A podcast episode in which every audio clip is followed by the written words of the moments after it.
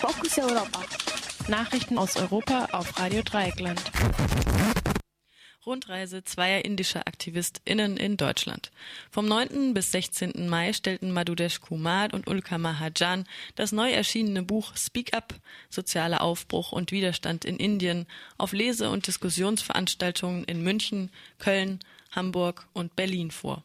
The idea behind the book was that in India there is so many social movements going on. There is an India-Germany link, but uh, within Germany people are not aware of these Die Idee hinter dem Buch war, es gibt in Indien so viele soziale Bewegungen und auch eine Verbindung zu Deutschland, aber hier weiß niemand etwas von ihnen, obwohl sie historisch verknüpft sind. Deswegen haben wir das Buch herausgebracht, um den Leuten hier zu erzählen, was in Indien wirklich vor sich geht. Das Land wird gerade als aufkommende Weltmacht dargestellt, aber die Schattenseiten der Modernisierung sind die Plünderung von Ressourcen.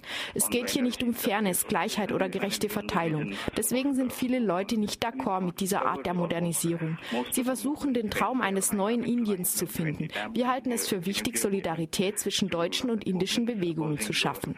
Das Buch ist in verschiedene Sektionen geteilt. Wir schauen auf Arbeiterinnenrechte, Gendergerechtigkeit, natürliche Ressourcen, Klimagerechtigkeit und schlussendlich auf die Visionen der Bewegung. Es ermächtigt fast alle Bewegungen von Anti-AKW bis zu Umweltaktivistinnen, Menschenrechtsaktivistinnen, Oppositionellen gegen die WTO, Umweltaktivistinnen, Menschenrechts Menschenrechtsaktivistinnen, äh, Bewegungen für Ernährungssouveränität. Und es behandelt fast alle Regionen in Indien.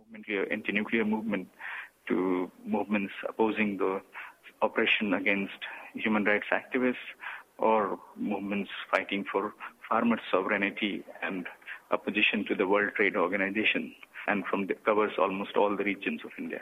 Uh, Sind die lebenswichtigen Ressourcen erst einmal weg, können sie nicht wieder zurückgebracht werden. Was wir von der deutschen Regierung erwarten, ist, dass wenn sie von grüner Technologie, grüner Energie und Green Business sprechen, dass auch für die Entwicklungsländer, in denen investiert wird, verbindlich gewährleistet wird. Soweit Ulka Mahajan und Madhudesh Kumar zu ihrer Rundreise in Deutschland. Eröffnung der 66. Filmfestspiele von Cannes.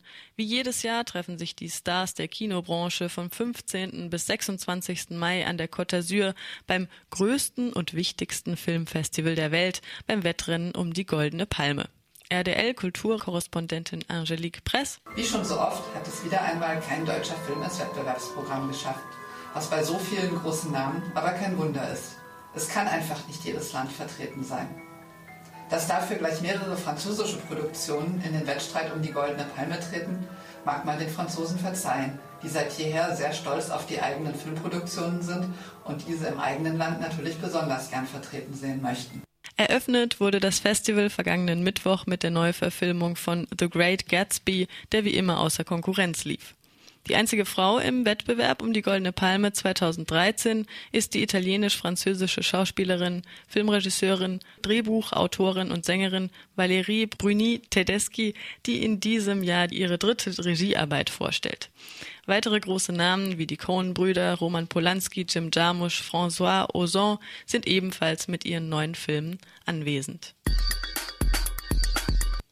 Die großen Unternehmen lassen immer dort arbeiten, wo es am billigsten ist. So Nassir Mansour, stellvertretender Generalsekretär vom Nationalen Gewerkschaftsbund NTUF. Die Menschenrechtsorganisation Medico International sieht in ihrem Sicherheitsabkommen für die Textilindustrie in Bangladesch ebenfalls nur einen ersten Schritt zur Änderung der Arbeitsbedingungen. Zitat die meisten Firmen, die das Abkommen unterzeichnet haben, lassen auch in Pakistan, Kambodscha und Sri Lanka produzieren. Werden die Regelungen nicht schnellstmöglich dorthin übertragen, führt das nur zu einer Verlagerung der Lieferkette, sagt Thomas Seibert, Südasien-Referent von Medico International. Auf Einladung von Medico wird Sarah Khan von der Frauengewerkschaft Home-Based Women Workers Association von kommendem Donnerstag, den 23. Mai, bis zum 1. Juni in Deutschland zu Gast sein. Sie spricht am Sonntag, den 26. Mai, auf dem Berliner Kongress Umverteilen, Macht, Gerechtigkeit und nimmt an den Blockupy-Protesten in Frankfurt teil. AMAG Europe Konferenz in Montpellier. Vom 16. bis 19. Mai treffen sich hunderte VertreterInnen des Weltverbands der freien Radios AMAG in Europa mit ihrer Konferenz Transradio in Montpellier, Frankreich. Es werden Radioaktive aus mehr als 25 europäischen Ländern erwartet, um Strategien für die Stärkung nicht kommerzieller Lokalradios NKL zu entwickeln. Das Motto der Konferenz Transradio basiert auf den Grundprinzipien der NKL. Transnational, Transgender, Transmedia, Transversal und Transgressiv. Es gibt 90 Teilnehmer hier in Amorg.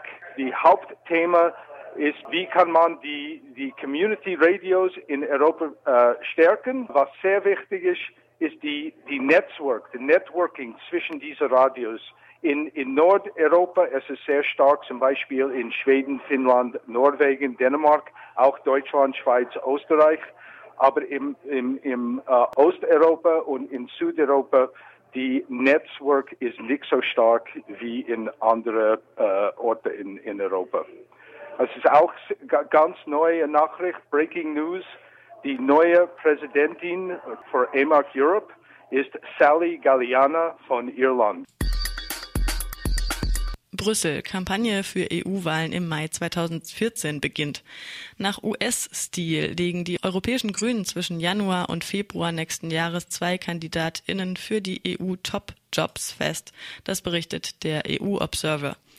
Bei einer Pressekonferenz am gestrigen Donnerstag sagten die Co-Vorsitzenden der Grünen im Europaparlament, die Wahlen der Speerspitze ihrer Partei, welche von Mitgliedern und UnterstützerInnen bestimmt werden, würde in einer übereuropäischen direkten Online-Wahl stattfinden.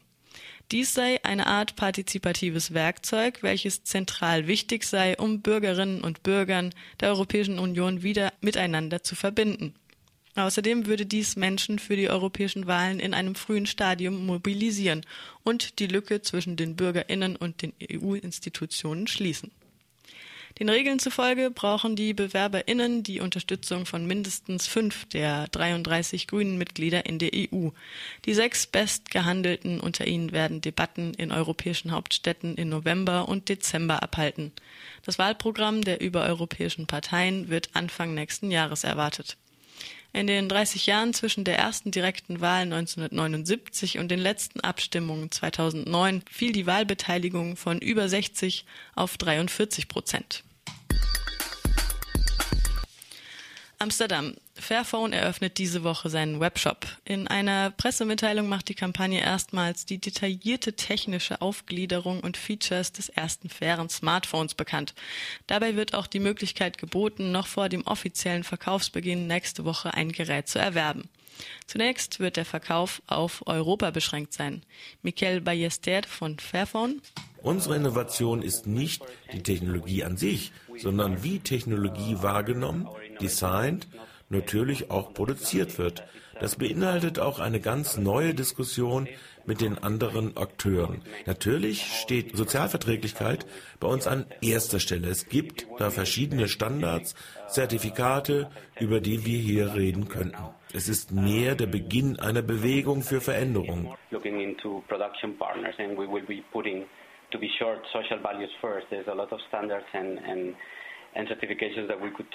wir kämpfen für mehr Transparenz in der Produktionskette, egal wie oft wir die 200 oder 500 Produktionsstätten der Großen kontrollieren. Soziale Probleme wird es immer geben, denn sie sind systeminhärent. Wir wissen ja, dass der faire Handel mit all seinen Zertifikaten berechtigter Kritik ausgesetzt ist.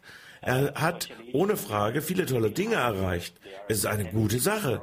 Aber es gibt eben auch Kritik daran, das liegt an einem komplexen globalen Handelssystem. Um die Produktion zu starten, müsse Fairphone mindestens 5000 Smartphones bis zum 14. Juni verkaufen. Bis dahin wird den potenziellen KäuferInnen ein Limited Edition Cover Design versprochen. Auch wenn Fairphone verspricht, mehr als ein Handy zu sein, muss die Initiative aus den Niederlanden zugeben, doch nicht so fair zu sein, wie sie es gerne hätten. Man wolle immerhin eine Vorreiterrolle in Sachen Transparenz spielen, betont Michael Ballester abschließend. Also in the industry talking about complex uh, systems, and it, it even it even sounds like that as if we cannot change it or something like that. Wenn ich mit Freunden spreche, dann wirkt es immer so, als könnten wir es nicht ändern. Elektrogeräte sind keine Bananen. Da ist die Produktionskette nicht ganz so kompliziert. Bei IT ist das ganz anders. Wir müssen so viele Faktoren mitdenken. Es geht Schritt für Schritt. Das waren die Fokus Europa Nachrichten vom 17. Mai 2013.